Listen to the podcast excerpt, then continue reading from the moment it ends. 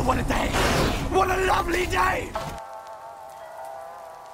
Je suis l'aigle de la route! Just walk away, and I spare you lives. Master Blaster runs Bartertown. It was hard to know who was more crazy. Me or everyone else.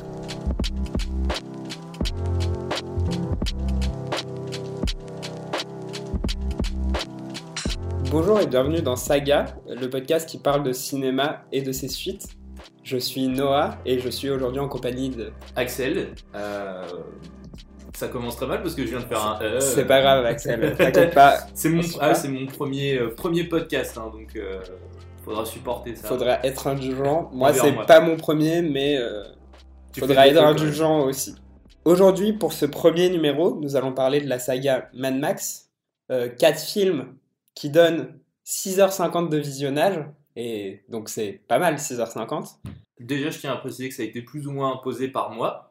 Ouais, Euh, c'est imposé, non. euh, mais c'était un choix, un choix qui, qui ouais, cher. on avait toute une liste. euh, allez, je suis arrivé en disant Ah bah on fait Mad Max. euh, Ouais. Tout de suite. J'ai un peu imposé le truc quand même. Bonne idée parce que Mad Max, une saga très intéressante, euh, comme vous allez le voir au, au fil de cet épisode. Donc euh, Mad Max, saga réalisée par euh, George Miller, donc euh, ré- réalisateur australien. Ouais.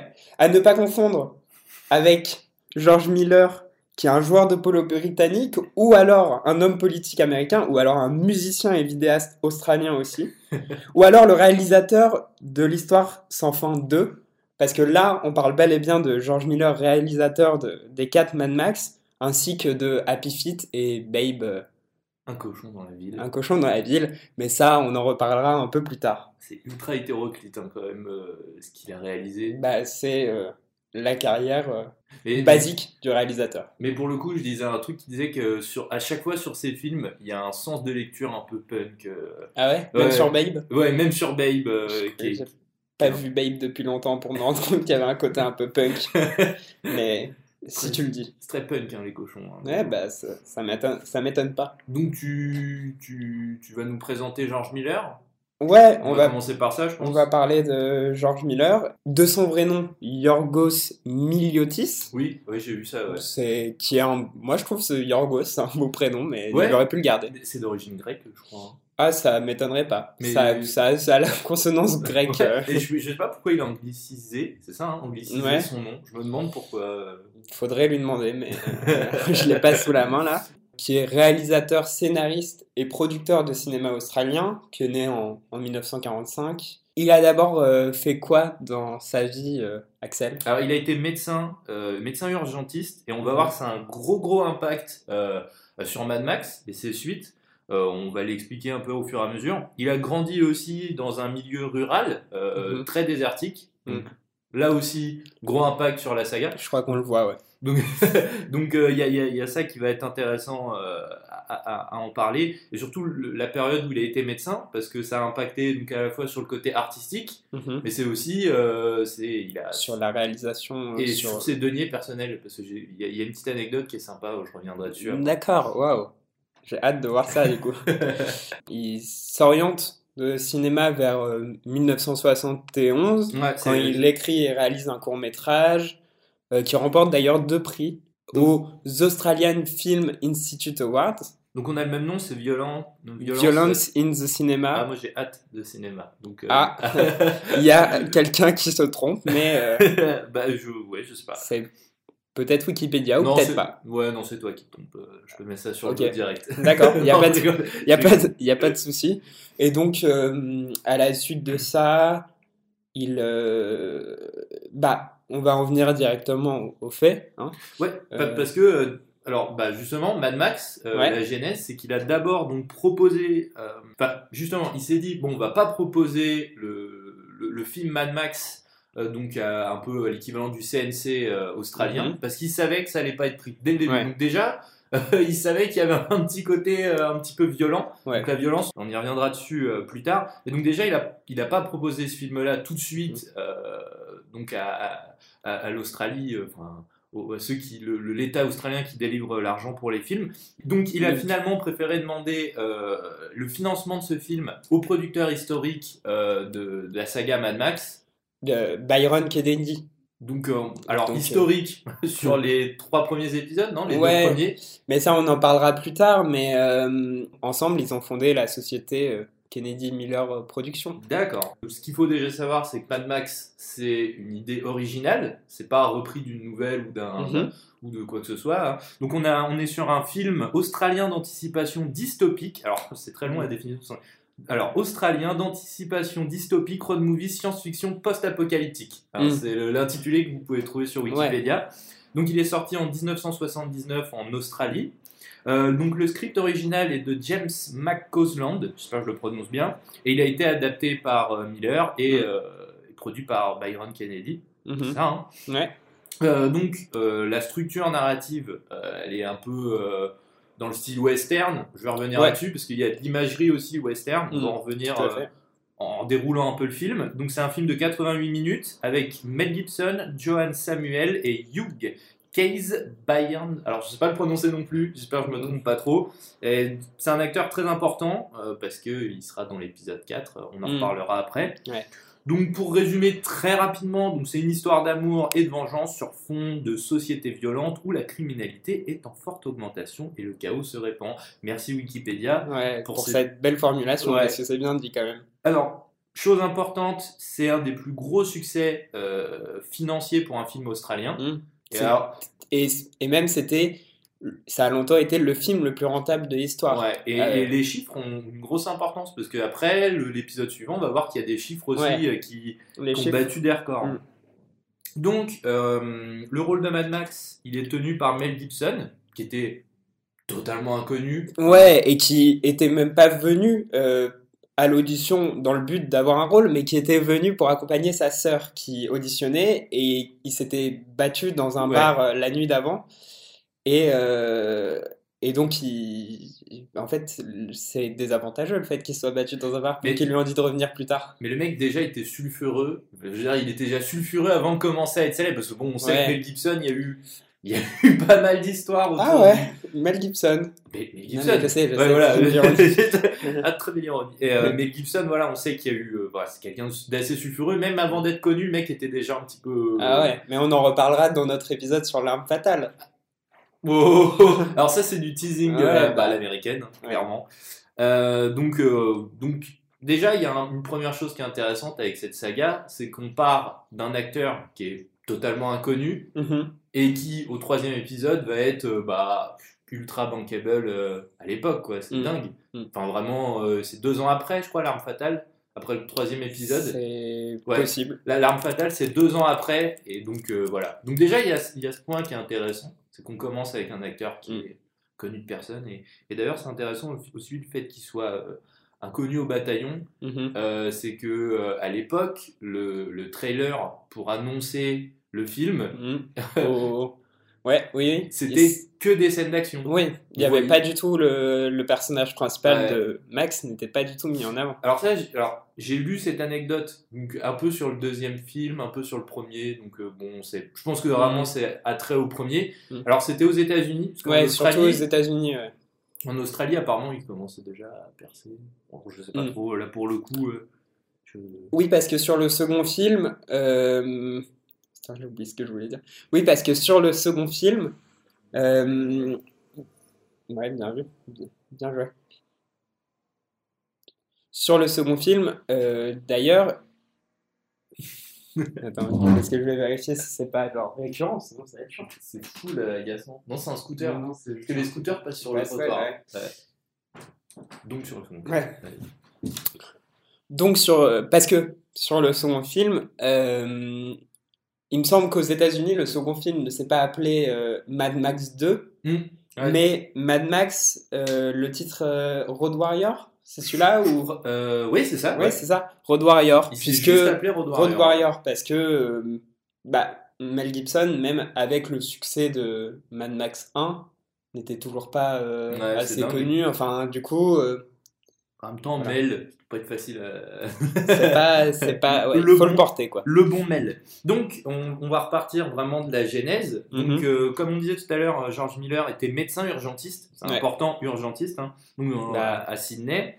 Euh, il a vu beaucoup de blessures et de décès donc à ses débuts. Ouais. Et euh, il explique d'ailleurs plus tard que c'est un peu cette violence euh, non dite, parce que lui il voit pas les accidents, il voit Mhm. juste les gens arriver après. Et Mhm. c'est cette violence un peu non dite qui va beaucoup influencer les films et, et les accidents. Et d'ailleurs, il y a, euh, il y a beaucoup de, de, de références à ça. Il y a, a d'ailleurs dans le premier épisode, à Mhm. chaque, euh, à chaque fois qu'il y a un accident qui arrive, il y a ces ordres de gros yeux globuleux, Mhm. ce truc un peu, un peu Ouais. bizarre. Là. Alors ça, ça m'avait traumatisé quand j'étais môme. Ah ouais? Ouais, ça ça, je l'ai vu, euh, je sais pas, je l'ai vu, je devais avoir 8-9 ans, Mhm. le premier Mad Max. Enfin non, j'ai vu les trois d'un coup. D'accord. Et ah, vraiment, ça m'avait trauma, euh, c'est les gros yeux là qui sortaient de leur orbite. Et donc, euh, bon, on reviendra là-dessus plus tard.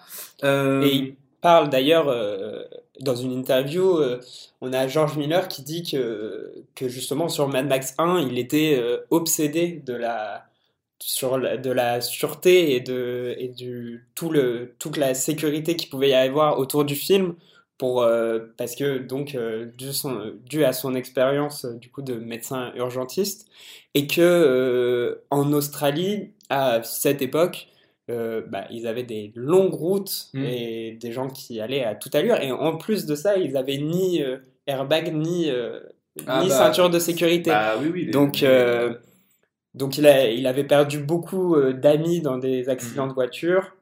Et, et c'était très important pour lui, ce côté sécurité, dans Ouais. ce film qui... Mais d'ailleurs, enfin, moi, je me suis dit au début, c'est quoi? C'est un mix entre un truc punk et un truc. Moi, je me suis dit, c'est un clip, c'est un clip pour la sécurité routière de 1h30 en fait. Ouais, bah, Clairement, non mais clairement, tu, au début, tu te dis c'est ça. mm, et euh, avec des personnages punk. Ouais. Vraiment, c'est l'impression que ça donne.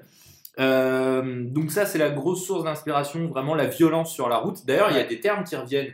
Euh, alors, j'ai plus exactement les termes.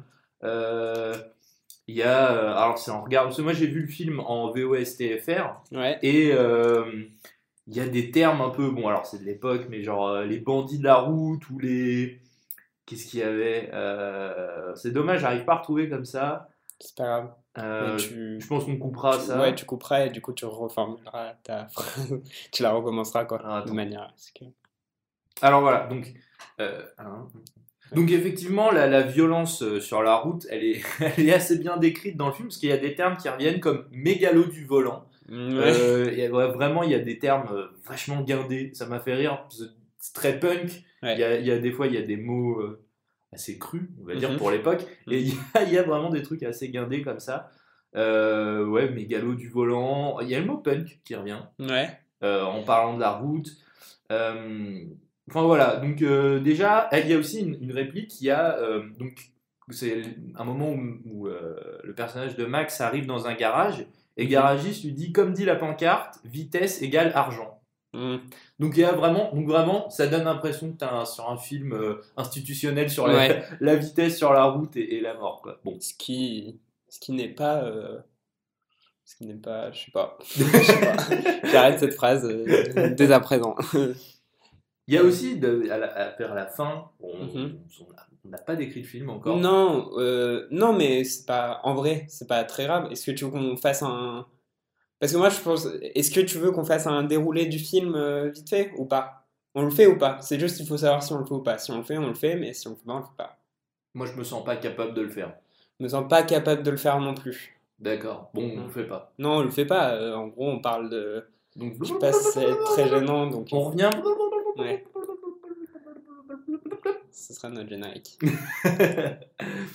Euh, alors, l'autre source d'inspiration dans ce film, Mhm. euh, c'est donc ces décors voilà, désertiques, Ouais. ces grandes étendues, ce qu'on Mhm. appelle l'outback en Australie. Vraiment, Mhm. c'est des grandes routes, euh, tu tires tout droit et t'as rien autour. Et donc, ça, donc ça revient à l'enfance de George Miller. Donc, comme je disais au début, qui avait passé une part, qui avait grandi dans le milieu rural en Mhm. Australie. Et il, justement, il explique que euh, euh, c'est à partir de là qu'il s'est commencé à imaginer un monde désertique et apocalyptique. En, Ouais. en- en se remémorant un petit peu euh, voilà, son, là où il a grandi, il y a une sorte de nostalgie, de- je Mhm. pense, dans ce film.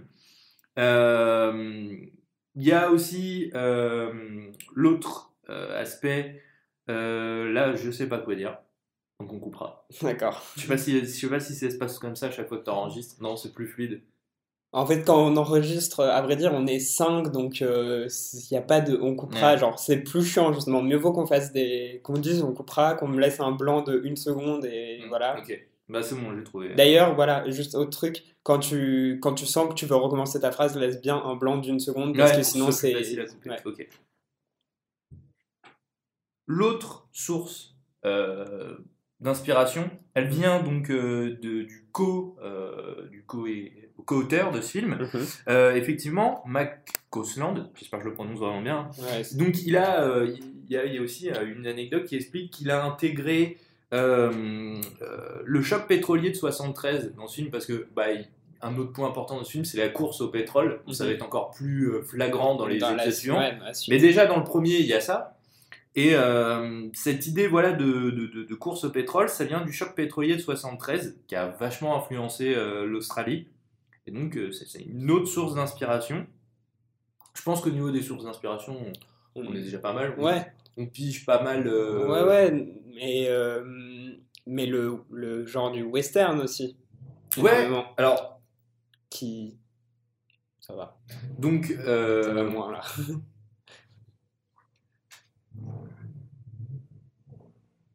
relou. relou man, quoi. Non, vas-y, vas-y. c'est bon? Ouais. Il part. Non, il se gare. Ouais, bah c'est bon, il est garé là.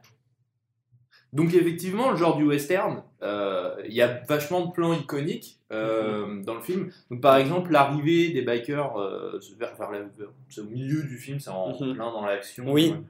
Et ils arrivent fait, ouais. dans ce, ce genre de ville. De ville qui fait très western Ouais. avec des façades. Voilà, et les mecs sont redoutés. Mhm. Euh, vraiment, il y a cet aspect de bandits redoutés, Ouais, de mecs qui attaquent. euh, Bah, il y a ça aussi, l'attaque des diligences. Il y a un petit peu, euh, Oui. il y a un petit peu ce côté attaque de diligence, bon, qui reviendra plus dans les autres épisodes. Mhm. Mais ouais, il y a un peu euh, cet aspect-là western qui est aussi sûr. flagrant dans le deuxième épisode. J'ai pas mal de choses à dire là-dessus Mhm. d'ailleurs. Mhm. Euh, donc ça, c'est toutes les inspirations autour du film. Ouais. Euh, L'autre aspect important de ce film, c'est Mhm. que c'est un film indépendant.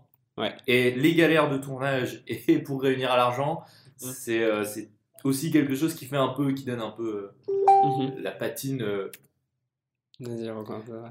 Donc euh, l'autre aspect important de ce film, c'est le fait qu'il est indépendant. C'est un film indépendant qui a été euh, autofinancé, euh, donc en grosse partie par George Miller. Et il y a même laissé sa voiture Ouais. euh, avec, dans une des cascades. Oui, la, le, tu, le, le van, tu veux dire Ouais, donc Le van. il y a carrément laissé une, une- sa voiture personnelle, nous dire à Mhm. quel point le, le type était investi dans, Mhm. dans le film. Donc, pour euh, donner des chiffres, le budget initial c'était entre 350 000 et 400 000 dollars, et il en a rapporté beaucoup plus. Beaucoup. euh, ça, on peut, on peut dire que beaucoup plus. euh, ouais, tout à fait. Il en a rapporté euh, bah, près de 100 millions de dollars Ouais. de recettes. Moi, euh, c'est- les chiffres que j'ai. Ouais, et ça, c'est 100 millions. Il me semble que c'est 100 millions de dollars de recettes en décembre 82, je crois. donc après, c'est sans compter toute sans l'exploitation. compter, voilà, tous les, les DVD, les Blu-ray qui sont sortis après, les sûrement les.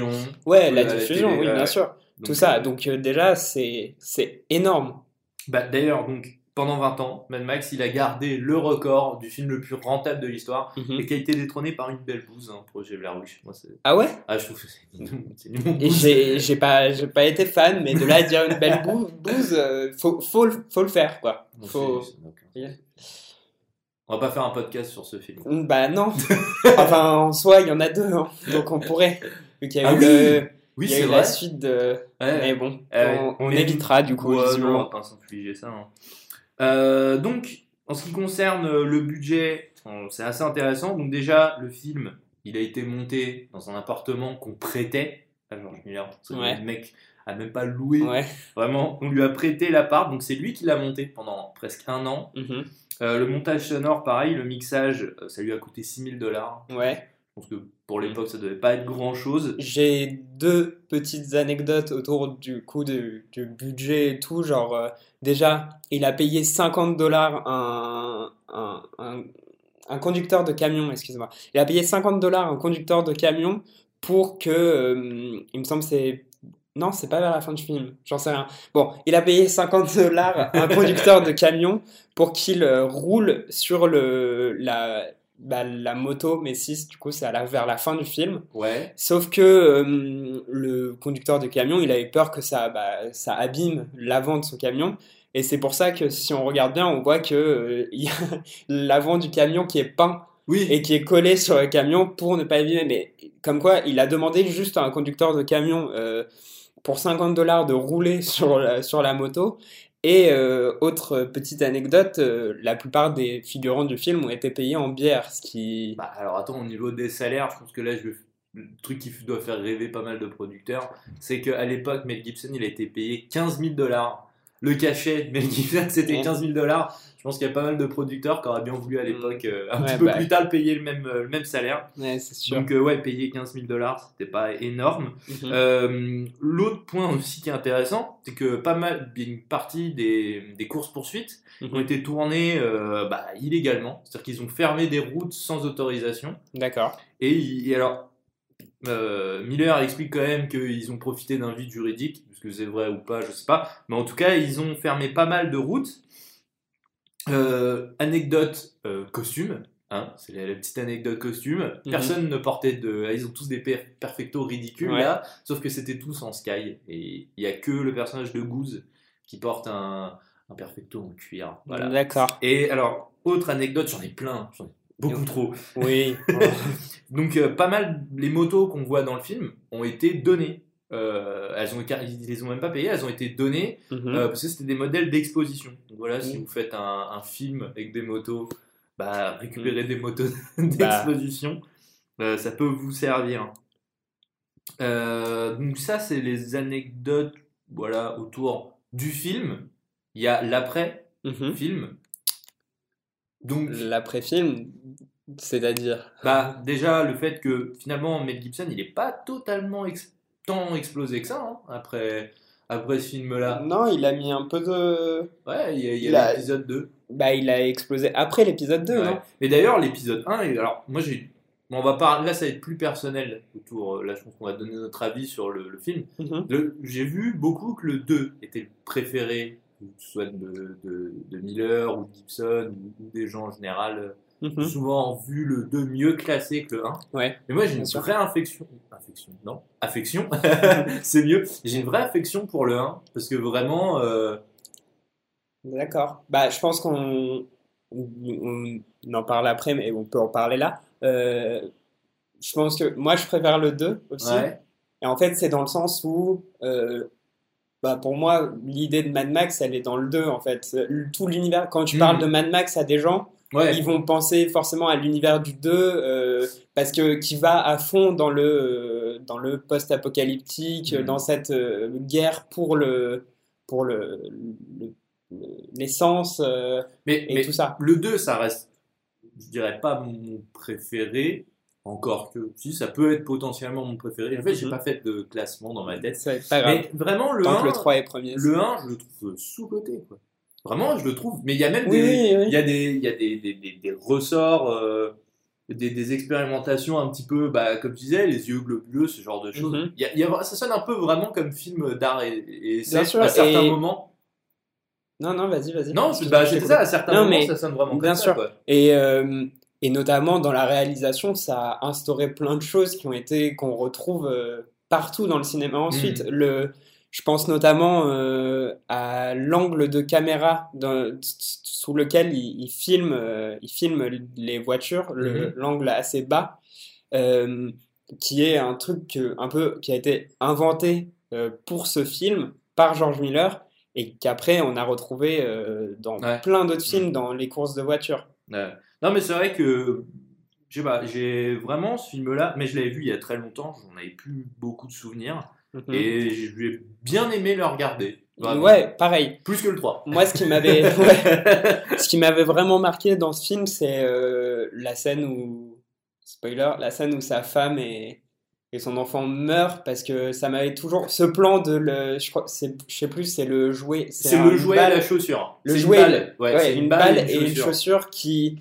En fait, on voit pas, mais je trouve ça. Je trouve qu'en intensité, c'est très très fort. Mais euh, justement, tu dis on le voit pas, et c'est ce qui est intéressant quand tu- euh, si, au début de l'épisode je parlais de cette violence non dite, mhm, bah on retrouve ça. tout à fait, ouais. C'est-à-dire que euh, il y a beaucoup de violence dans le film. On Mm. voit des accidents et tout, Ouais. mais euh, finalement la mort de sa femme elle est assez pudique, Ouais. c'est assez marrant. Enfin, marrant. Ouais. Non, c'est pas marrant la mort. Non, mais, mais, là c'est c'est la manière dont ça a été euh, tourné, effectivement Mhm. c'est c'est assez intéressant.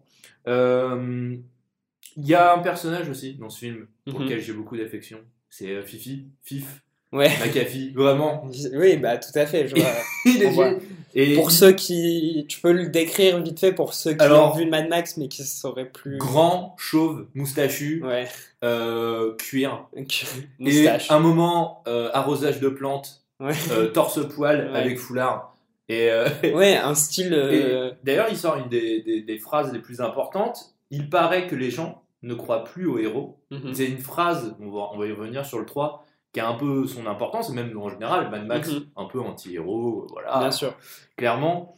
Et, euh, et donc, euh, ouais, il lâche la punchline euh, quand même la plus, la plus importante. Et, Ouais. et je trouvais aussi que Goose, le coéquipier Ouais. de Mad Max, il, il a une gueule. Le Goose, c'est euh, celui Celui qui qui- meurt. Bah, alors, non, il, il meurt pas. D'ailleurs, tu dis sa femme meurt. Non, elle meurt pas. hein. Ils disent juste qu'elle est dans le Oui, coma. bien sûr. C'est vrai qu'elle meurt pas. Et Goose non plus meurt pas. Et d'ailleurs, on va y revenir. Parce que dans le 2, il y est pas. Mais je vais en parler après. Ça aurait été bien. Attends, mais Goose, c'est qui? C'est pas celui, qui est en moto? Ouais, celui qui est en moto. Oui, lui, il a un charisme dingue. Ouais, et il a une il gueule. dégage un truc, Ouais, c'est et incroyable. vraiment, il a une gueule Et c'est presque décevant de plus le voir, quoi. Ouais, mais justement, on va en parler dans le 2. Il y avait, D'accord. euh, Il y, a- il y a un petit, un petit bas. Autre personnage, parce qu'on vient de parler de Goose. Oui. euh, autre personnage qui a une gueule aussi et un- Mhm. une folie, Ouais. c'est le méchant euh, qui a un prénom et un nom imprononçables, Je me rappelle plus. qui est d'o- et qui est d'origine anglaise d'ailleurs. D'accord, Je crois que c'est un des rares du casting à pas être australien. Et d'accord, donc il a été choisi parce qu'il a été repéré dans une pièce de théâtre, il jouait du Shakespeare. d'accord. J'ai dit Shakespeare. hein. T'as dit Ouais, Shakespeare J'ai dit Shakespeare. c'est un choix de prononciation, euh, on l'accepte. Donc Hugh Keynes Bryan. Ok. Donc lui a été repéré, euh, et justement c'est ce que je veux dire en voyant le film, il y a un côté très théâtral dans les méchants. C'est- Ils, font des, ils font des trucs bizarres, ils font des roulades, ils se comportent un peu Ouais, comme des tout à singes. fait. ouais. Et je me Tain, c'est marrant, les mecs, c'est du théâtre euh, qu'ils nous font. Et Mhm. effectivement, pas, mal, pas mal des méchants ont été repérés à l'occasion de pièces de théâtre où George Miller assistait. Mhm. Et ces méchants aussi m'ont fait pas mal penser au film Easy Rider, hein, c'est ça? D'accord. Film que j'ai pas vu, mais je vois ce que c'est. Euh, mais vraiment, tu sais, euh, le côté euh, voyageur, tout ça, à un moment, quand Mhm. ils arrivent dans la ville, tu sais, ils ont euh, leur duvet Oui. en, en paquet sur leur Mhm. moto, tout ça. c'est- Il y a un petit côté Easy Rider aussi euh, qui est sorti avant. Ouais, d'accord. Ouais, tout à fait. C'était un avant de mec qui est pas sûr, hein, mais Mhm. c'est qui est sorti avant. Donc, ça, c'est à propos de Mad Max 1. Ouais, maintenant on peut passer. euh, On va enchaîner sur, sur Mad, Max Mad Max 2. 2. Alors, on peut pas trop parler de temporalité pour le coup, parce que c'est un des grands attraits Ouais. de Mad Max. Euh, la saga, c'est qu'il n'y a pas vraiment de temporalité Ouais, il n'y a pas vraiment de temps. Ouais, il n'y a pas vraiment de temporalité. Du coup, j'avais répété ta phrase, mais. euh, et puis, bah, dans le 2, on sait que ça se passe après le 1 parce que. Bah, il y a une. il y a une cohérence dans le personnage de Mad Max, euh, on comprend qu'il a perdu du coup sa femme, que euh, au niveau des costumes, on voit que donc à la fin du 1 quand il se fait rouler sur le bras, enfin, il y a une cohérence dans son costume euh, et dans la manière dont, euh, dont il est euh, lui-même. On sait que du coup ça se passe quelques années après parce qu'en plus c'est encore plus poussé dans le euh, post-apocalyptique Mhm. et là on est vraiment sur euh, ce qui fait ce qui fait euh, on est vraiment sur ce qui fait Mad Max euh, aux yeux du, du monde je crois Ouais. genre euh, ce- cet esprit vraiment très punk très Ouais, ça, pose les bases de ce Voilà. que va être Mad Max. on va Ouais, en parler. Au niveau de la course-poursuite finale, ça va être Mm. ce qu'est Mad Max. Donc, ça. pour La- parler... Oui, vas-y. non non je Donc pour parler un peu de la transition entre les deux, donc après le 1, euh, Mel Gibson n'est pas super connu. Par Non. contre, Miller, lui, a déjà commencé à bien percer, Ouais. et qui est passé de, de médecin à réalisateur, et on lui Mhm. propose à ce moment-là Rambo. Mhm, C'est-à-dire qu'entre le 1 et le 2, on lui propose Rambo. mhm. Il refuse, Et il a bien fait parce que on lui propose Mad Max 2, mais avec un budget conséquent Ouais. euh, d'environ 2 millions de dollars, c'est ça hein Ouais. Et euh, à l'époque, ça en fait le film australien le plus cher de l'histoire. cher de l'histoire, Donc, euh, je pense que c'est ça vraiment qui fait basculer la saga, en fait. C'est le, le moment pivot, c'est on lui dit, bah écoute, t'as le budget euh, conséquent pour faire en fait ce que t'avais en tête. Et je pense Ouais. que c'est ça qui fait vraiment basculer euh, Complètement. euh, la saga. Donc, Mad Max 2, euh, le défi. Mhm. Euh, film australien d'anticipation dystopique, road movie science-fiction post-apocalyptique, Mhm. comme le premier. Voir, c'est encore plus le post-apo euh, à ce moment-là. Ouais. Sorti en 1981, donc euh, seulement deux ans après. Ouais. C'est allé assez vite. On va voir que c'est pas le cas tout le temps dans la saga. Mhm. Le script original est de George Miller. Cette fois-ci, c'est vraiment lui qui l'a écrit du début euh, Ouais. jusqu'à la fin. Il a été épaulé par Thierry Hayes et Brian Annant.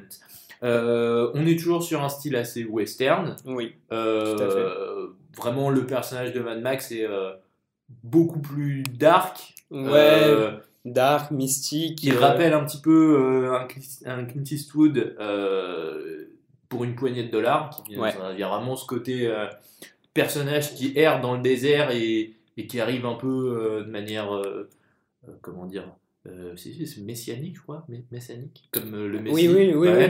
Euh, donc c'est un film de 95 minutes.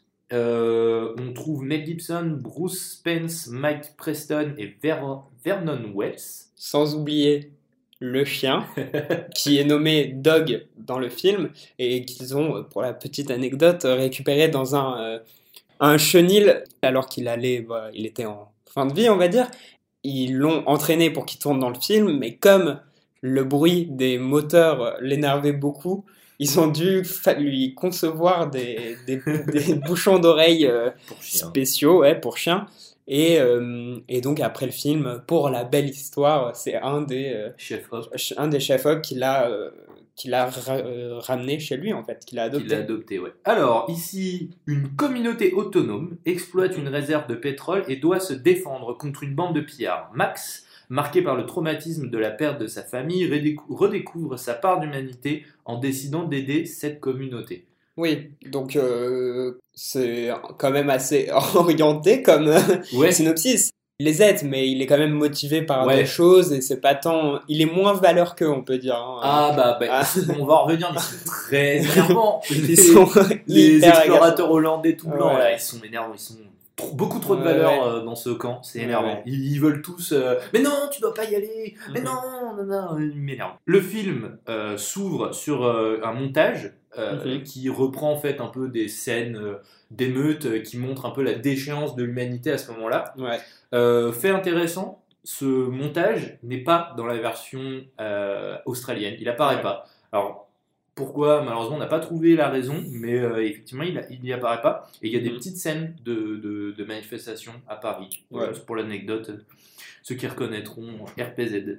Donc du coup, ce film qui oppose deux clans en quelque sorte, Mhm. que les, méchants contre les gentils. Alors ouais, vraiment, non mais c'est vachement manichéen et très même manichéen, les méchants sont habillés en noir, Ouais. en cuir. Ouais. Vraiment, c'est beaucoup trop cuir. Ouais, beaucoup trop cuir, ce qui fait euh, et ces costumes qui font l'identité de Mad Max, on Ouais. en reparle. euh, Mais et du coup, euh, les gentils qui sont habillés en blanc, qui Mhm. vivent reclus, avoir les méchants qui vivent dehors, les gentils qui vivent reclus Oui. en en blanc, communauté. en coton, dans des sortes de trucs de coton, des Mhm. grandes étoffes, ils sont énervants. Ouais. Euh, on, on en reparlera plus en détail après. Donc, ici, le personnage de Mad Max erre, vraiment au Mhm. milieu euh, du, du désert. Il a toujours euh, l'interceptor, qui, donc, euh, comme on disait initialement, devait être détruite. Son cheval, Mhm. finalement, si on en revient au- à l'idée du western. Ouais. Et il finit par. Alors, au début, il se fait attaquer par les méchants, donc Oui. je me souviens bien. Donc, il finit par rencontrer. Alors, je sais plus le nom du personnage, c'est dans l'épisode 3, il Ouais. va s'appeler Gbedia. Ouais. Et dans le 2, je sais plus son, Non, son, je sais son nom. Pas non Donc, plus avec son hélicoptère. euh, Voilà, euh, agricole. D'accord. Et, donc, euh, ce personnage. son serpent. Oui. N'oublions pas. Non.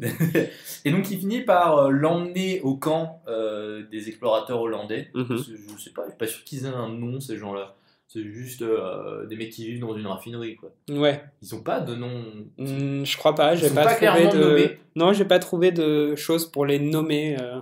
Et du dire. coup, euh, Mad Max euh, Ouais. flaire le bon coup et se dit et si je récupérais du pétrole là-haut? Donc il les Ouais. observe et il voit qu'il y a un petit, un petit clash entre Mm. euh, l'équipe SM et. On peut parler d'une rivalité. clairement. Et euh, c'est là que vraiment le, le film euh, prend un peu son sens par rapport au reste de la saga. C'est-à-dire qu'il y a ce côté, euh, voilà, civilisation.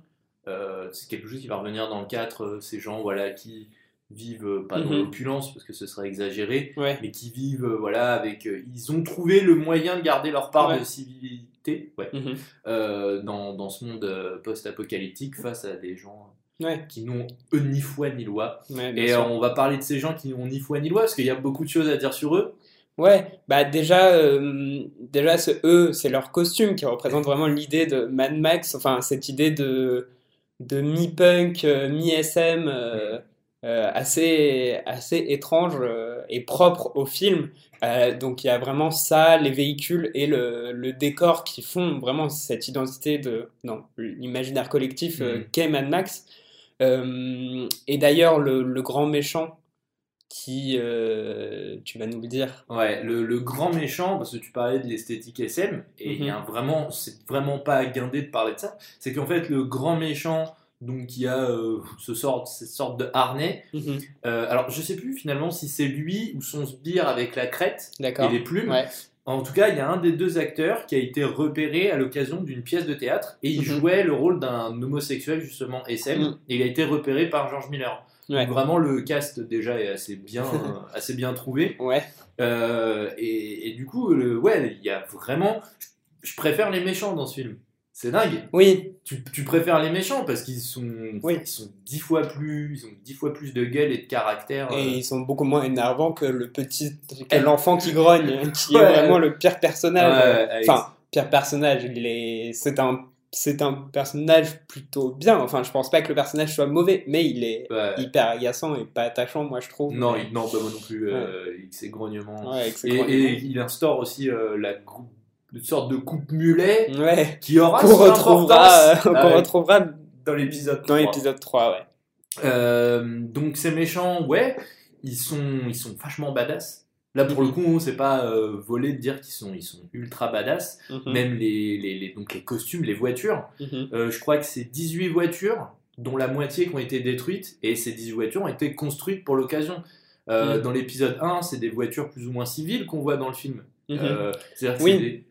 non, mais- Si, si. c'est des voitures civiles, c'est-à-dire qu'elles ont très peu été modifiées, à part Interceptor qui a, eu, qui a reçu un, un petit budget pour être modifié. Ouais. Mais là, ça y est, on rentre vraiment dans le vif du sujet, et les voitures, autant que les costumes et l'esthétique, ça va Mhm. rentrer, euh, ça va instaurer Mad Max. Donc en fait, finalement, Mad Max, ça commence à partir du 2. Mhm. Et finalement, le 1, il aurait peut-être pas dû s'appeler Mad Max, il aurait Ouais. juste dû s'appeler Max. Max, ouais. Ouais, non, mais vraiment. Oui, bah, le, nom, euh, le nom complet du premier film, c'est. Je sais pas. Mad Max, le premier s'appelle juste Mad Max. Il me semble qu'il a un sous-titre quand même. Ah, d'accord. Euh, Le- ah oui, alors j'ai le nom canadien, sinon Bolide Hurlant. Oui, ah oui, ça on a oublié de le dire, le nom canadien, mais. euh, mais euh, oui, tout à fait. Ah non, mais peut-être peut-être c'est moi qui hallucine, mais il me semble que sur les DVD que j'ai pris pour, pour faire ce podcast et regarder les films, il me semble qu'il y avait marqué Mad Max The Interceptor. Ah, alors le titre italien, de, le titre italien s'appelle juste Interceptor et il y a un sous-titre. D'accord. Euh, ah, mais c'est bizarre, je sais pas où t'as eu cette version. Bah, je sais pas, mais je l'ai une eu. version où les mecs se mettent à danser Non, euh, c'est- C'est sur un. DVD en plus, c'est même pas. Euh, c'est sur le DVD, il y avait marqué Mad Max Interceptor, mais J'ai euh, jamais vu, ouais, non, sans déconner, j'avais jamais vu ça. D'autant plus que le 2 vraiment installe l'esthétique et Ouais. installe le personnage de, de Mad Max, parce que au niveau des tirades, ça se passe Mhm. comment? Mel Gibson qui donc a un peu explosé par la suite, explosé dans le sens euh, il a fait pas mal d'autres choses et Ouais, c'est là ouais. où vraiment il on l'a on l'a vu, on a commencé à le voir. Bah, dans ce film, il a quand même que 16 lignes de dialogue dont deux sont je suis venu ici pour l'essence qui donc euh, ça fait très peu euh, très peu de dialogue euh, pour, pour Mel Gibson dans ce film. Et pourtant, enfin, en vérité, il dé- on dit ça pour rigoler, mais il dégage quelque chose. Bah, c'est pour il- ça que ouais, Mel Gibson. folie, a- quoi. Ouais, mais il dégage, euh, et quand George Miller en parle, il, il dit, et il, parce que quand il parle du choix de Tom Hardy pour Fury Road et, Mm. de, et que c'était une bonne continuité vis-à-vis de Mel Gibson, c'est que vraiment les deux, selon lui, ont ce côté, parce qu'il parle d'animali- D'animalité, non? D'animalité, Oh, je suis pas sûr, de leur côté, de leur côté animal. Euh, il parle d'ailleurs, il en fait un lien avec Happy Feet et, et Babe en plus. Euh, mais il parle vraiment d'un côté euh, animal et en même temps de leur côté à la fois un peu chaleureux et en même temps Hmm. assez froid. Et, euh, et ils arrivent bien à retransmettre ça sans avoir énormément de lignes de dialogue. Parce que ce sera le cas dans Fury Road, on verra aussi que Tom Hardy, euh, Il en a moins. il en Je crois a, qu'il en a encore moins. il en a très peu. Euh, Ouais. Je l'ai noté quelque part. Bah, ça se joue beaucoup au grognement, quoi. Ouais, bah si il en a plus parce qu'il en a, il a 52 lignes de dialogue. Ah merde, pour moi. Mais c'est en comptant le, la voix off du début Ah, d'accord. Donc euh, oui. voilà. Ah ouais, bah non, mais Là où la voix off du début euh, de Mad Max 2, c'est pas. Il y a une voix off au début de Mad Max 2 Euh, oui, mais c'est Mais pas. c'est pas lui, c'est le, c'est c'est, le- on apprendra à la fin que c'est l'enfant. Ouais, c'est l'enfant. Et Comme d'ailleurs. s'il savait parler. bah non, mais parce qu'il est plus vieux. Ouais, ouais, mais à un moment. Euh, Ah, bah, oui, parce que. il non, non, grogne. mais bien sûr. tout le non, du film, sûr. il Oui, grogne. grogne, oui, Ouais, mais à ça. quel moment il apprend par- à parler Ouais, Bonne question. Bon, il apprend à parler après le film. Avec euh, la communauté full valeur. Ouais. Mais d'ailleurs, il y a un petit côté genre euh, Homer et l'Odyssée, quoi. Genre, euh, Mhm. tu sais, euh, histoire qu'on raconte. Mad Max, c'est ça. hein. Ça se Ouais. trouve, en fait, le mec n'existe même pas. Oui. se trouve, il est Ah oui, mort à la voilà. fin du premier. Oui, c'est ce qu'il faut dire aussi autour du personnage de Max, c'est que je trouve que le 2, et c'est pour ça que le 3 est un peu décevant aussi, Ouais. c'est que cette manière de raconter, euh, ça, ça crée vraiment un mythe autour de Mm. Max et une, euh, une sorte de... Parce que c'est dit clairement que c'est un mythe, si c'est pas ce qu'il est devenu après. euh, Hmm. et le fait qu'on le revoit dans le 3, mais on y reviendra après, avec cette coupe de cheveux, c'est d'autant plus décevant. Ça Euh, casse le mythe. En ce qui concerne vraiment la réalisation, euh, donc on parlait des costumes. Ouais. Euh, je pense que tu as quelques anecdotes là-dessus? Comme on a dit, comme j'ai dit un peu avant, euh, donc le costume de, de Max avec euh, le bras droit qui manque parce que il a été, on lui a roulé dessus euh, euh, à la fin du premier film et que ça a une cohérence le fait qu'il ait gardé sa veste et que les médecins l'aient coupé en fait le, le, le Mhm. bras du, du- de la veste et en fait euh, il y a pas mal de choses comme ça euh, dans son costume qui ont une cohérence et que vraiment on voit qu'il y a un souci du détail qui est assez, euh, qui est assez important. Mais au-delà des costumes, donc de tout cet univers, il y a aussi les cascades Ouais. dont on peut parler, notamment la, la cascade de, de fin, Mm. qui était une cascade très très dangereuse, et, et notamment euh, ce véhicule euh, qui rappelle qu'on, dont on a un peu un rappel dans le 4 avec un peu Ouais. cette même idée. Mm. Euh, cette cascade de fin euh, pour laquelle le, le cascadeur n'a pas, n'a pas eu le droit de manger pendant les 12 heures avant le tournage pour que si il y ait un accident, il puisse aller directement. Ouais, être opéré Et- directement. ouais. Ouais, voilà, à jeun, on retrouve ce côté vraiment, bah, ce côté Méticuleux méticuleux, ouais, c'est ça, de, de George. Miller. Ouais, euh, qui avait prévu le. Ouais, qui, qui a un souci du détail assez important et en plus de ça, euh, un souci de la sécurité parce que c'est quand même. euh, Et pourtant, les cascades sont vraiment très impressionnantes, quoi. Et finalement, dans l'histoire, c'est même pas lui qui s'est blessé, c'est euh, Ouais. un des motards qui vraiment a. Je crois qu'il s'est cassé les jambes. Mhm. Euh, et ils ont eu très peur pour lui d'ailleurs. Et, et finalement, c'est lui qui s'est blessé. Et donc, il est passé par-dessus une des voitures Mm. et il a tapé dans la voiture au moment Mm. du saut. Et le truc est que ils ont gardé cette scène Ouais, parce que euh, il y a une violence un peu qui en, qui en émane. Et euh, alors ça, pour le coup, la violence était déjà instaurée dans le 1. Elle est, j'ai l'impression qu'elle est moins, elle est moins vive dans le 2 en fait, la violence.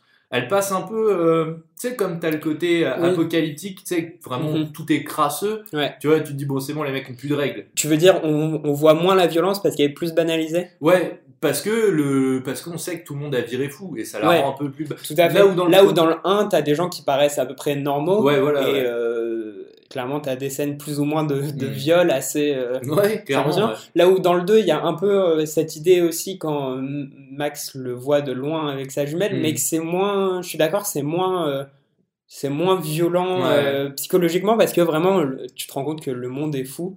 Même euh, la communauté full valeur, tu te rends compte qu'ils sont, sont, sont fous, quoi. non, mais, non, mais c'est bon, vous habillez pas en blanc non plus, quoi. genre, euh, Euh, en con- concernant donc un peu les, les anecdotes de tournage, ce qu'il faut savoir, c'est que le film.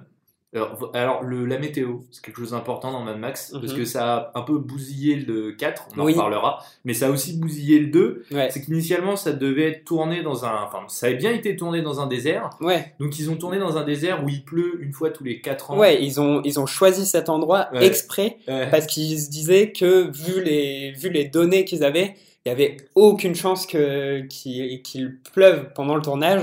Ils ont dû arrêter euh, le tournage pendant plus d'une semaine parce que Ouais. bah, il a plu pour la première fois depuis 4 ans. Quoi. Non mais vraiment c'est mais ça montre aussi un peu la ça va être encore plus flagrant dans le 4 mais la détermination de Miller. hein. Vraiment le mec euh, s'arrête jamais.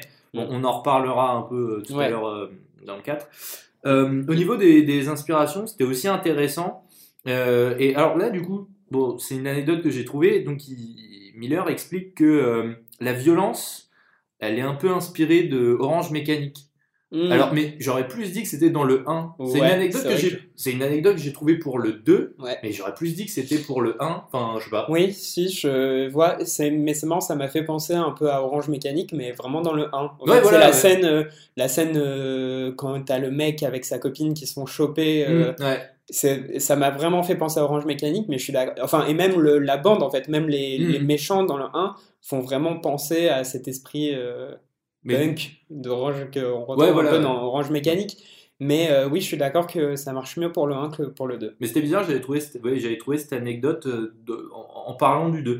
Euh, autre anecdote, alors là c'est plus raccord. Donc pour ceux qui connaissent le film Apocalypse 2024, qui est sorti Mhm. en 75, donc 4 ans avant le premier, le premier opus. Euh, ce film-là, et effectivement, quand tu regardes l'esthétique, euh, vraiment elle inspire euh, beaucoup. Alors là, c'est au niveau de l'esthétique plus que sur le fond, ça inspire beaucoup euh, Mad Max. Quoi. Euh, je pense qu'on Ouais. fait le tour sur le 2. Ouais. Il faut qu'on accélère un peu le rythme. Ouais, on peut, pas, on peut passer au 3. Au tro- le 3, il y a des choses à, à dire, à mais voilà. Déjà, le 3, pour commencer directement, pour rentrer dans le film, là, le, la manière dont le titre est écrit, parce que ça, on n'a pas parlé, mais nous, notre aspect un peu euh, ah ouais. amateur de l'image et, et, de, et du graphisme, euh, les titres, c'est ouf. Enfin, le titre Le- du premier Mad ouais, Max, euh, c'est dingue. Et celui du 2, il est, il est pas mal aussi. Mm. Le 3, il y a plus rien. ouais. Et la musique d'intro aussi du 3, qui est... euh, je sais pas si la, mus- la musique d'intro, c'est la musique de Tina Turner ou... Euh, Je sais plus, mais je sais que c'est une type. je- si c'est pas la musique de, de Tina Tur- que Tina Turner a fait pour le film, c'est genre cette musique et euh, bah ça déjà ça change le ton directement et ça casse un peu euh, ça casse un peu ce, ce mythe quoi. Ouais, mais de toute façon, l'aspect de casser le mythe, on va y revenir, parce qu'il y a plein de détails dans le film. Vraiment, je me suis Ouais. dit, mais ça n'a aucun sens. Ouais. Donc, Mad Max 3, Ouais. ouais, qui s'appelle même pas comme ça, je crois, hein, c'est Mad Max au-delà du dôme de tonnerre. Ouais. Donc, euh, film toujours australo, non, cette fois-ci australo-américain. Oui, voilà. D'anticipation dystopique, road movie, science-fiction post-apocalyptique. Bah tiens donc. Donc, euh, sorti en 1985, euh, soit 4 ans après euh, le deuxième épisode. Euh, le script est toujours de George Miller et de Terry Hayes, euh, qui Ouais. avaient participé aux deux. Un peu plus long puisque de 105 minutes, et cette fois-ci on trouve Mel Gibson, Tina Turner et Bruce Spence. Euh, Bruce Spence qui était déjà au casting du 2, euh, qui jouait euh, le- mec avec son hélicoptère Ouais. et son serpent. Cette fois-ci, je me souviens de son nom, c'est Gebedia dans le 3. D'accord. Donc voilà. Mad Max, c'est le premier donc opus à se faire sans Byron Kennedy, qui est le producteur historique de la firme. Voilà, et ça, c'est assez important dans, dans... En fait, on peut, on peut comprendre pourquoi Mad Max euh, ressemble à ça, euh, enfin Mad Max 3, pardon, ressemble à ça comparé aux deux précédents, euh, quand on sait que George Miller, euh, il a un peu perdu de l'intérêt euh, pour ce projet, quand son, son ami très proche et le producteur donc historique Byron Kennedy est mort dans un accident d'hélicoptère euh, pendant qu'il était en repérage en fait pour le film. Ça explique pourquoi George Miller était responsable seulement des scènes d'action Hmm. Il a, il a dirigé seulement les scènes d'action, tandis que c'était euh, quelqu'un qui s'appelle George Ogilvy qui a euh, réalisé le reste. Et en fait, euh, et en fait, on, on- on- je sais pas si ça sent, je sais pas si les scènes d'action euh, m'ont pas particulièrement. euh, Moi, j'ai passé un mauvais moment devant ce film, en règle, en règle générale. Vraiment, j'ai vraiment pas apprécié. Euh, je sais pas si j'ai trouvé les scènes d'action particulièrement moins bonnes et tout, mais en tout cas, ça sent que bah, qu'il manque un truc dans ce film. Et entre ces deux, donc ces deux gros aspects, le fait qu'il ait perdu le producteur euh, et son ami, et euh, ce côté euh, l'impérialisme américain. Non mais c'est un peu ça. Ouais. Euh, dans le film, ça change totalement, euh, totalement cette idée quoi. Mais en plus, enfin, il y a un truc qui est agaçant, c'est que t'as l'impression qu'ils ont essayé de le rendre tout public. Ouais. T'as, t'as des, t'as des, des res- ils ont, t'as l'impression qu'ils ont essayé d'introduire des ressorts comiques ridicules. La baston, euh, la, grosse baston qu'il y a dans le dôme Mhm. euh, entre. euh, c'est ridicule. Oui, C'est ridicule. ça aurait pu être vachement bien et t'as des trucs ridicules. Enfin, mais même, il y a un truc qui peut paraître anecdotique. C'est le moment où le personnage de Max euh, arrive dans la ville de Tina Turner Mhm. et tout au début, il dépose toutes ses armes. Ouais. Donc, euh, tu sais, il, il en pose une, deux, trois, quatre et tout. Et donc, alors ça, c'est un ressort comique, ça marche bien dans un film Mhm. euh, un peu bas, bas, bas de gamme. L'arme fatale, ça marcherait bien par exemple. Mais là, tu vois, ça, ça perd tout son sens. Enfin, si tu prends en comparaison le 2, dans le 2, tout le long du film, il lutte pour avoir des cartouches. Vraiment, il a des. Et c'est ça qui rend aussi Mad Max génial. Mm. C'est que c'est un film post-apocalyptique, il n'y a plus de ressources. Et il y a vraiment ce côté, il faut survivre et il Voilà. faut, il faut, il faut se débrouiller quoi. Et là, dans le 3, il arrive, il pose toutes ses armes d'un coup. Tu te dis, Mm. mais ça n'a aucun sens, c'est nul. Mais même avant ça, on peut dire, on peut reparler de cette coupe de cheveux euh, qui est assez affolante. Non, mais c'est, en fait, ce que je trouve aussi, c'est que c'est plus, c'est plus Max en fait. euh, Bah, il est peut-être influencé par son époque. Les deux, en fait, Ouais. les deux sont intemporels, Ouais. je trouve. Mm. Et celui-là, la coupe mulet, tu dis, bon, bah, Ouais. c'est les années 80. ouais, Et Tina Turner, pareil. Pourquoi elle? Ouais, tout à fait. Mais surtout, euh, ouais, pourquoi Tina Turner? Mais surtout, je trouve que dans le dialogue justement entre le premier dialogue entre Tina Turner et, euh, et Max. Genre, on dirait pas Mad Max, genre, euh, déjà, il, il est à côté, genre, Mel Gibson, il, il joue pas bien, Ouais. Et vraiment, il y a plus, euh, justement, ce qu'on disait, ce, ce personnage qui est devenu un peu un mythe, et, et donc avec cette narration dans le 2 qui en fait euh, je ne sais pas ce qu'il est devenu et tout. Mm. Et vraiment, euh, on comprend pas quoi. Ouais. Mais il, y a plein de détails comme ça. euh, donc, euh, déjà, ouais, cette baston ridicule. Et, Mm. et même le méchant qui. Ouais. Qui en fait est, euh, tu veux dire, le grand, euh, le grand. le grand humain, qui en fait est un. Bêta, quoi. ouais. il est bêta. c'est quelqu'un qui a subi euh, du fait qu'il y ait une guerre nucléaire, ce genre de truc. Mais, mais ouais, et puis l'émotion zéro, genre quand il, justement, quand, à- au moment de ce combat, euh, quand c'est Max contre le géant et tout, Max il veut, euh, comment dire, il hésite à l'achever ou Mm, quoi. Après, il y a un moment, soi-disant, d'émotion, mais c'est ridicule, Mm, ça marche ouais. pas du tout. Donc, on, on vient quand même de pas mal dober sur ce film. Ouais. hein. mais je pense qu'il y a déjà pas tout qui est à jeter. Enfin, je pense que vraiment la première partie est à jeter parce Mhm. qu'il y a Tina Turner dedans. Ouais. Et qu'en fait, ça fixe un peu un repère temporel, je trouve. Tina Turner? Ouais, niveau culturel, non, mais tu vois, tu dis, bon, bah, c'est les années 80. Ouais, bah même, la, même quand on parle de la BO, euh, ouais. La BO de ce film, genre, c'est daté de ouf. euh, ouais, bah, Tina Turner, Mais quoi. du coup, par contre, la deuxième partie, qui est vraiment là, du coup, pour le coup, qui est messianique, parce que Mhm. t'as. euh, Ça, je trouve que par contre, tu vois, il y a un truc exploitable là-dedans Avec va la mal. communauté des enfants et tout. Voilà. Mais pour le coup, ça, ça va mal finir. Je vais en Ouais. je vais y revenir après. Mais ça aussi, c'était, c'est parce que le film, à l'origine, c'était pas euh, un Mad Max, mais qui était un euh, Sa Majesté des Mouches, qui c'était censé être un film basé sur ça, Mm. post-apocalyptique, euh, sur donc une tribu d'enfants euh, qui est trouvée du coup par euh, des, des adultes quoi. Et en fait, c'est devenu, c'est devenu un film Mad Max quand George Miller a proposé euh, que c'était Max en fait qui Mm. trouvait les enfants. Donc, donc voilà, donc ça apporte tout un. Mais même, du coup, cette, cette deuxième partie, je, le, je la préfère largement en fait. Mm. Il y a, donc du coup, il y a vraiment ce côté ouais, très, très mec qui arrive et qui va guider ce peuple, en fait, Mhm. qui est innocent, parce qu'il y a ce côté innocence avec. euh, bah, c'est des gamins Ouais. qui, qui, eux, n'ont pas grandi pendant toute la période où il y a eu toute la violence Ouais. entre le 2, le 1 et le 2. Mhm. Et je trouve, je trouve qu'il y avait quelque chose d'exploitable avec ça. Et en fait, ils pourrissent tout à la fin, puisqu'ils arrivent à Melbourne. Euh, non, c'est Sydney, pardon. Non, parce qu'on voit le- l'opéra de Sydney. Et là, encore une fois, pourquoi on fixe un repère de lieu Hmm. Ce qui était génial avec Mad Max, c'est que c'était dans le désert. désert, tu ouais. savais pas où c'était, tu savais pas quand est-ce que ça se passait. C'était vachement cool. Et là, les mecs flinguent tout avec ça, en fait. Hmm. Enfin, moi, après, c'est un, un avis personnel, personnel. Je trouve ça vachement dommage. T'as parlé pas mal de la BO. Ouais. Le, le titre, dont la chanson principale, c'est We Don't Need Another Hero. Mhm. Et en fait, ça fait un peu écho avec Ouais. la phrase euh, On va leur rendre leur, leur héros du personnage qu'on préfère vraiment de la saga. Enfin, moi, je le préfère de Fifi. Déjà, il s'appelle Fifi. en Moi, je préfère le chien dans toute la saga, mais après, c'est. Euh, au niveau alors des inspirations, du coup, t'en as parlé euh, Ouais. un petit peu. Je peux faire une pause parce que justement, en parlant de chien, on a oublié de rappeler que le chien sauve quand même Max plusieurs fois dans le deuxième film.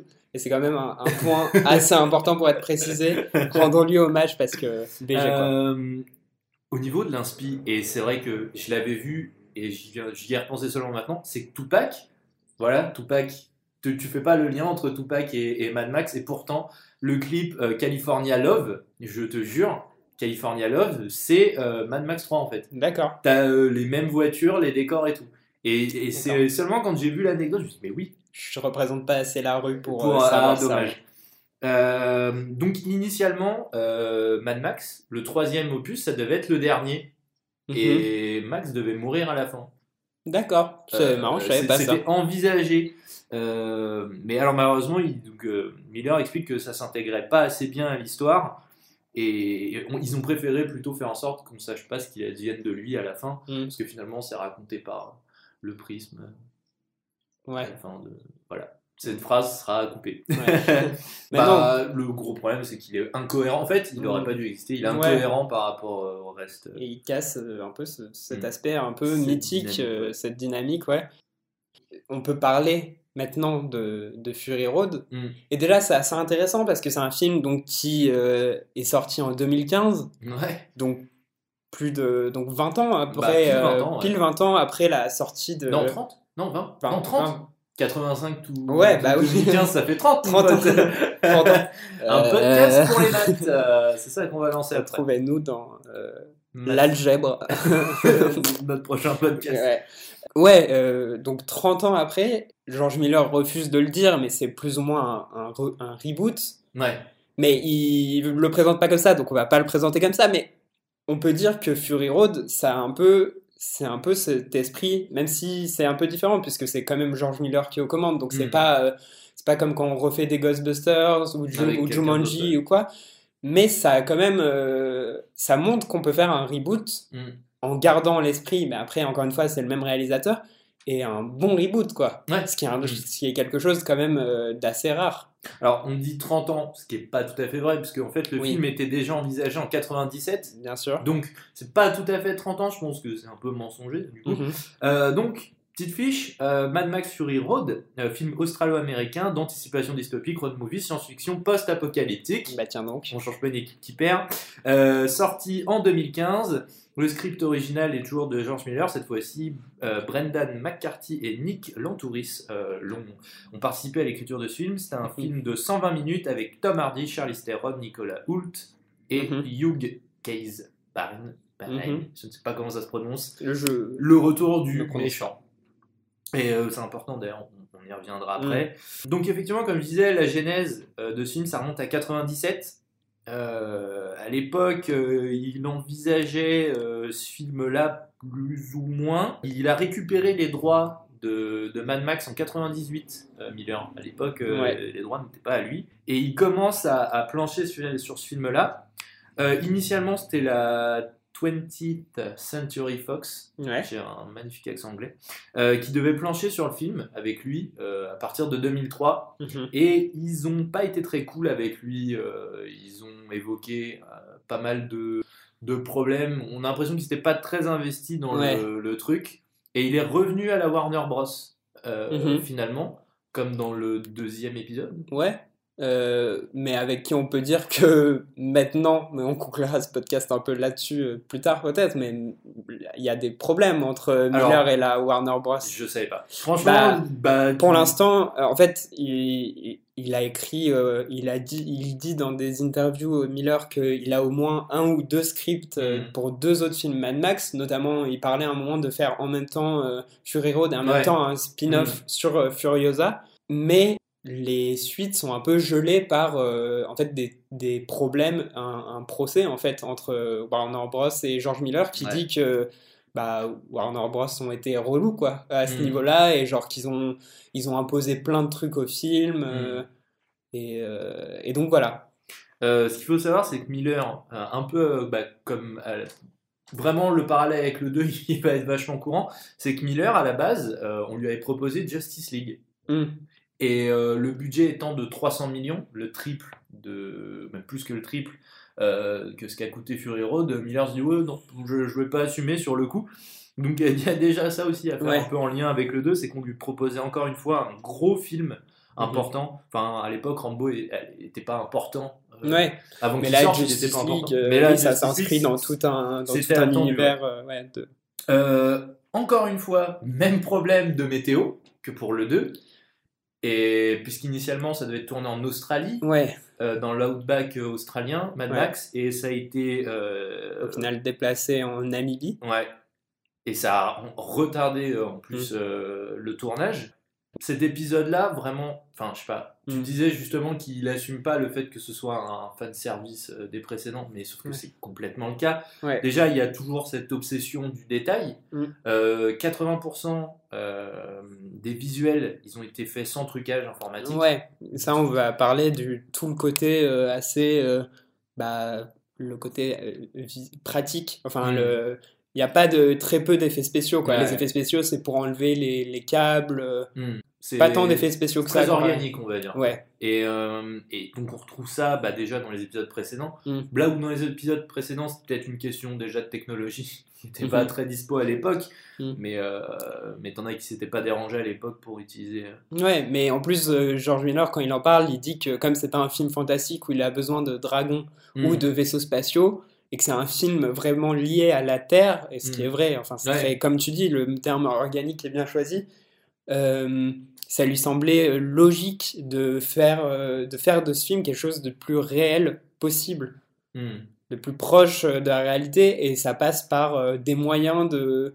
Il y a notamment. euh, ils ont trouvé un moyen sûr pour que la voiture au début de, de Max se Ah, quand retourne elle- ouais, quand elle quand elle fait se tonneaux, retourne avec euh, un- ils ont les, les techniciens de ce film ont inventé un, un truc qui s'appelle le flipper ce n'est pas le jeu euh, le- je- voilà compris, ouais. ouais non mais au cas où et euh, qui a un système où quand le, le cascadeur tournait le, volant Mm. en fait il y a une sorte de comment dire de, de barre mais un peu plus élaborée que ça sous Ouais. la voiture qui en fait pousse euh, la Mm. voiture sur le sable et donc va créer un, un mouvement de pour la faire basculer Mm. pour rendre ça le plus euh, spectaculaire possible et en même temps Le plus tu- plausible. le plus plausible et pas euh, et pas mettre une rampe en fait euh, Ouais. au milieu du désert parce que ça se voit une rampe au milieu Ouais, du désert quoi moins- donc ce film, vraiment, on peut parler de l'aspect euh, vraiment proche de la réalité, enfin dans le sens Mm. où vraiment très peu d'effets spéciaux, quasiment pas, enfin pas de fond vert, enfin pas ce genre de truc quoi. Il y a aussi le, le rapport avec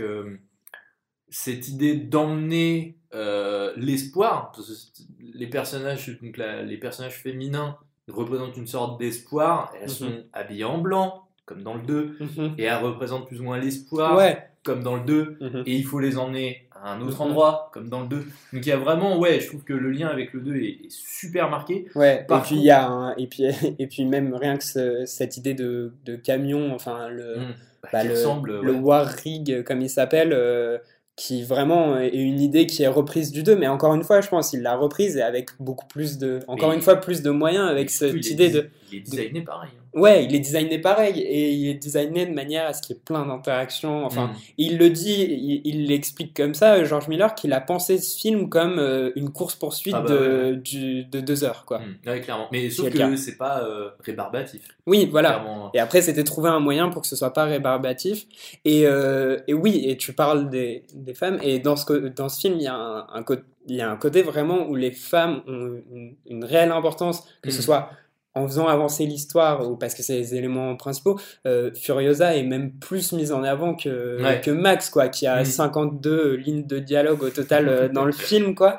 Et, mais même euh, derrière, puisque c'est la, c'est ça, la femme de George Miller, Margaret Sixel, qui a monté le film. Et quand elle lui a demandé, mais pourquoi tu veux que ce soit moi qui monte le film euh, Il a dit, bah, en fait, euh, si c'était un autre, si c'était un homme qui montait le film, ça ressemblerait à tous les films euh, d'action qu'on a Hmm. Ouais. actuellement. Et euh, il voulait un, quelque chose d'assez novateur. Et, et ça m'emmène, je suis désolé, je dérive beaucoup, Non, mais ça m'emmène sur le côté aussi du montage de Mad Max où, où il a dit donc à son chef-op de garder les, de garder les personnages euh, au centre du cadre. Mhm. Ils sont toujours au centre du cadre parce que en moyenne, euh, les plans de Mad Max Fury Road durent tous 3 secondes. Et en fait, c'est pour pas, euh, pour pas que le spectateur soit confus. Ça va à l'essentiel, quoi. Euh, ce qui est intéressant aussi, c'est le grand méchant qui, Ouais. qui a un côté très Bane. J'avais lu Oui. avec ce- cette sorte de masque. C'est des dents de cheval. Quoi C'est les- le truc, le, tu sais, le masque qu'il Ouais. a, c'est des dents de cheval en fait. D'accord. Ouais, j'ai lu ça. Ah, est-ce que c'est des vrais des- des- Je pense que c'est plutôt des, des- Ouais. d'un moulage, mais euh, enfin voilà. Et du coup, ce méchant, toujours aussi charismatique que dans le 1. Enfin, je Mhm. trouve, Ouais, ouais, ouais, ouais. euh, aucune Ouais, je sais pas, j'ai une, j'ai une hésitation. Pour, en fait, dans Fury Road, c'est pas le méchant qui m'a marqué, quoi. C'est plus euh, Furiosa. Ouais, voilà, tu vois, c'est Ouais, plus. bah euh, oui. Mais d'ailleurs, Mais euh, après, ouais. si, parce qu'il est très bon et euh, pour un acteur qui, en plus, a un masque pendant tout le film, ouais. il arrive à dégager quand même un truc et Mm. tu sens qu'il est pas. C'est pas genre. euh, c'est pas euh, Tina Turner. Voilà, c'est la fin de ma phrase. euh. Bah, ça, c'est sûr que ouais, c'est pas. Si, niveau capillaire, il y a un. Ouais, il y a un truc, Il y a un vrai. lien. euh, Ah bah voilà, on relie le 3 au 4, euh, niveau capillaire, il y a un petit truc. euh, Et on relie au 2 et peut-être, euh, comme on disait, au 1 et au, au 3. au 3, non, mais parce 2, qu'on est, 1 et au on n'est 3. pas, on n'est pas aussi, on n'est pas, su- enfin, je, le 2 a été tourné en séquence, ce qui est Mm. le cas là aussi. Tout a été tourné dans l'ordre, dans, dans l'ordre des scènes, alors qu'encore une fois, c'est assez rare, euh, c'est assez rare dans les films d'action de tourner. euh, bon bah là, il se passe ça dans le film, Ouais, on bien va sûr, tourner ouais. cette scène. D'habitude, on réunit des trucs, et là, c'est, euh, Ouais, des questions tourné comme ça, quoi. d'économie. euh, ouais, Et, euh, et toujours le souci du détail, il y a une anecdote, c'est que Miller s'est rendu compte qu'à un moment, le pédalier de deux voitures qui étaient censées être identiques était différent. oui, Et le mec, il leur a dit non, euh, non, je crois pas, non. Mm. Chose qui n'était pas forcément visible à l'image. Mm. Et lui, il a dit non, ça va pas être possible. Et donc il y a vraiment toujours. euh, c'est ça aussi qui est agréable, je pense, c'est que le 4 soit réalisé par euh, le même réalisateur et Mm. ça, ça garde, euh, ça permet de garder tout son sens euh, Mhm. et sa cohérence. Alors, on va peut-être parler de l'avenir de la, de la franchise. T'en avais un peu parlé du coup? ouais. Je tenais juste à dire que Nicolas Hoult, donc qui joue un Oui, des, euh, ouais. un des, comment ils s'appellent les, ces personnages-là Les mecs oublié. qui mangent des- de la qui- peinture ouais, argentée. qui mange de la peinture argentée, exactement. Pendant le tournage, il a appris auprès de d'une des ou d'un des maquilleurs du film, il a appris à tricoter Ouais, pendant le tournage, tricoter, pendant oui. les sept mois de tournage en, en Namibie. Parce qu'il se Qui- faisait bien chier. ouais. Ouais, sûrement. Et je Non, trouve non, ça, c'est ça. Ouais, Ouais, en mais fait, je trouve j'avais ça vu, assez. euh, J'avais vu l'anecdote dans une émission et il recevait euh, justement Nicolas Hoult et il avait expliqué qu'il avait appris. Parce que, effectivement, comme tu disais, le film est tourné d'une traite Mhm. euh, dans l'ordre, mais du, du coup, Du coup, il apparaît pas. Et on- il expliquait qu'entre les plateaux, il, il tricotait. Ce qui en Namibie doit pas être super. euh, Enfin, si, le désert, l'hiver, c'est très. Enfin, l'hiver, la nuit, c'est très froid. Mais après, je sais pas si ça a son utilité. Je pense qu'on va peut-être parler de l'avenir. Ouais, euh, juste on peut dire qu'il existe une version euh, black et chrome de ce film qui est un, je sais pas si tu savais, qui a une, en fait ils ont ressorti le film, je crois pas au cinéma mais principalement en DVD, une version euh, black et chrome donc c'est-à-dire pas noir et blanc mais Mhm, noir et ouais. dans les teintes parce que on n'en a pas t'en parlais, mais euh, parce que ça paraît évident aussi, mais la, la, les couleurs euh, de ce film, Ouais. euh, c'est très parti- particulier, c'est très, euh, très orange, très bleu, et c'est très, Ouais. enfin, c'est très beau, tu vois que Bah, c'est très travaillé. Et même d'ailleurs, euh, d'ailleurs, ce film, avant d'être un vrai euh, script, euh, George Miller, il a fait des storyboards Oui, en fait. ouais, Ça a été euh, 3500 euh, cases, enfin Mm. panneaux de storyboard qui ont été faits parce qu'il avait les, il avait fait plus les visions de, Ouais, des courses poursuites, ouais, voilà, que un, un script et ce Mm. qu'on peut comprendre dans- quand Parce on sait que Tom Hardy, Ouais. Oui, et quand on sait que Tom Hardy a 52 lignes de dialogue en comptant le, en comptant la voix off du début, quoi. Ouais. Tom Hardy, qui, que j'ai trouvé vachement bien, moi, Mm. pour le coup. Ouais. Et ce qui est intéressant aussi, c'est que Mel Gibson n'est pas en froid avec euh, le. Non, il a donné son aval. euh, Ouais, et il est venu à, la, à une des avant-premières. Il était sur le tapis Oui. rouge. Donc le mec est pas du tout en froid. euh, Non, non, ouais, c'est vrai que. Et c'est assez intéressant. Bon, après, ils ont pas fait de caméo. Est-ce que ça aurait eu un sens? Je sais pas. Il voulait le faire, mais je crois qu'il y a pour euh, une raison ou une autre, ça n'a pas été possible, Mm. mais ils voulaient, ils envisageaient de faire un caméo de base. Du coup, tu parlais donc euh, des épisodes qui sont Mhm. sur euh, papier, Ouais. qui n'existent pas à cause d'un procès avec Warner. Est-ce Ouais. que on On a plus à dire sur ce sujet, bah. Ou est-ce qu'on espère euh, un- Parce que c'est vrai que du coup, t'as la vague impression que bah, ça va emmener vers euh, Furiosa en fait. Ouais. C'est elle qui va que le devenir. futur euh, de Mad Max c'est Furiosa, ouais, on pourrait dire. Furiosa is the new, new- new Mad Max, quoi, Mm. clairement. De, je sais pas. Moi, ça m'intéresse de voir ça. Mhm. Je pense que le personnage a- Ouais. peut exister seul euh, largement, quoi. Mhm. Visiblement, euh, là, George Miller dit qu'il veut réaliser un film, euh, un film avant de réaliser Mad Max 5, Mm. qui serait un film euh, plus léger. Avec un cochon dans la vie. Deux. Deux, bah, il faudrait faire une suite, une, une suite à ce film, quand même. tout le monde attend. Je suis sûr qu'il y a une suite à Babe, mais fait par quelqu'un d'autre. Ouais, je suis quasiment sûr. Ouais, mec, on vampirisé le. D'ailleurs, Babe, euh, un cochon dans la ville, euh, dans Mad Max 3, les cochons. Ouais. Cochon, p- passion cochon pour euh, Miller. Passion Cochon, qu'ils n'ont pas pu, qu'ils ont loué, je crois, un- Ah, j'ai vu Ils ont, ils- j'ai vu l'anecdote où en fait ils les ont loués à, à quelqu'un parce qu'il y avait plus de 600 en fait cochons et du coup ils les ont, ils les ont loués et à un fermier et à qui ils les ont rendus, je suppose, à la fin parce qu'ils pouvaient pas en acheter autant, je crois. Est-ce qu'on fait pas une séquence euh, Que sont-ils devenus? Les cochons, Ne- Alors, non, pas forcément, mais euh, Mel Gibson par exemple. qu'est-il devenu? Bah, réalisateur Ouais. de notamment de Tu ne tueras point. Il est devenu triste aussi quand même. hein. Ouais, il me fait peur moi. Non, mais il y a tout plein d'histoires. J'avoue que je connais pas vraiment l'histoire de Mel Gibson, mais il a une. Il, il ça a pas l'air d'être quelqu'un de très sympathique. Il a fait et- deux, trois sorties, euh, comment dire, antisémites.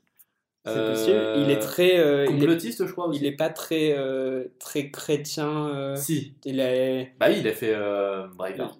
Ouais, et La Passion du Christ ou un truc Ouais. comme ça. Hmm. Et La Passion du Christ, très décriée. Ouais. En fait, je crois qu'il faudrait faire un podcast qui s'appellerait Mel Gibson. Non, mais peut-être euh, on aura plus d'informations quand on fera notre podcast sur l'arme fatale. Ouh, Ouais, ça, ça annonce, euh, ça annonce du bon. ouais. Ouais. Et c'est vrai que l'arme fatale, il joue quoi? Un fou. Ouais, Qui parle beaucoup. ouais qui parle beaucoup. Qui joue bien dans l'arme fatale. Il joue un bon rôle. Qui- que sont-ils devenus? Bah, L'Interceptor, qui est euh, aussi connu que Mel Gibson, non? Bah, l'Interceptor, euh, qui a joué dans euh, des films de Diar, euh, il est pressenti pour, pour, jouer, Batman. pour jouer Batman, ouais. Euh, ils savaient pas qui prendre à la place de Ben Affleck. Euh, ils se sont dit que peut-être l'Interceptor aurait plus d'émotion, plus de charisme et d'émotion que Ben Affleck, donc euh, on pourra la retrouver ouais, dans un registre assez différent. On a une palette Mm. d'acteurs assez incroyable. Donc on va conclure ce premier épisode de Saga ici. On a été ravis de parler de Mad Max, qui est quand même une, dans l'ensemble, c'est une, Une bonne franchise. une bonne franchise, ouais, avec euh, un gros point noir qui est Tina Turner. Ouais, en fait, c'est pas le 3 qui est nul, c'est Tina Turner, je trouve. non, en vrai, je trouve que le 3 est nul non, euh, la dans deuxième moitié du 3. Bon, bon, on- Moi, j'ai vraiment pas aimé l'ensemble du film. euh, On va enregistrer une heure de podcast pour. euh, ok, on fait un spin-off de notre podcast sur exprès là-dessus. Mais ouais, non, mais sinon, Fury Road, c'est un très bon film. Non, mais vraiment, Non, je mais- me suis rendu compte que c'était vraiment très bien, et même les deux premiers. Mais je veux dire, vraiment, Fury Road, ça m'a, ça m'a assez impressionné dans la réalisation, et tu vois qu'il il avait les moyens d'accomplir tout ce qu'il ouais, voulait faire, ouais. et que c'est assez impressionnant, Ouais, et il, a, que. il a été très bien classé par euh, plein de magazines euh, sur l'année 2015. euh, Mm. qui, Ouais, et ça a fait le meilleur démarrage Mm. à- en France, en tout cas, de, de l'année, j'avais Mm. vu. Et euh, bah, un gros succès, et qui est maintenant considéré comme plein de gens comme euh, leur film Mm. préféré, je crois. Ce qui est dingue, c'est que ça a quand même fallu, il a fallu attendre euh, donc 79 à 2015, ça fait 40, 35, 40, 35, ça fait 35 ans. À 36 du coup, mais oui. Ouais, c'était 36 ans, il a fallu attendre 36 ans pour que certains disent euh, ouais, euh, c'est pas mal Mad Max quand même. Mm, Ouais, C'est un peu dommage, je trouve. Ouais, je suis un peu, je suis un peu- peu l'ancien, mais, euh, mais ouais, c'est dommage. Ouais. D'accord. Bon, on conclut, on conclut là-dessus, sur cette note positive, du coup. Et euh, bon, bah, nous, on vous retrouve euh, bientôt Pour un prochain épisode, pour un prochain épisode sur euh, un film qu'on ne nommera pas. est-ce qu'on peut donner un indice? On peut donner un indice? Oui, vas-y, Euh, je suis sûr. Ça va pas le faire. Un indice, c'est la seule saga de ce réalisateur. C'est un, c'est un bon indice, c'est c'est très bien. Du coup, on, s- on s'arrête là-dessus. Euh, Ouais. à, à À bientôt. bientôt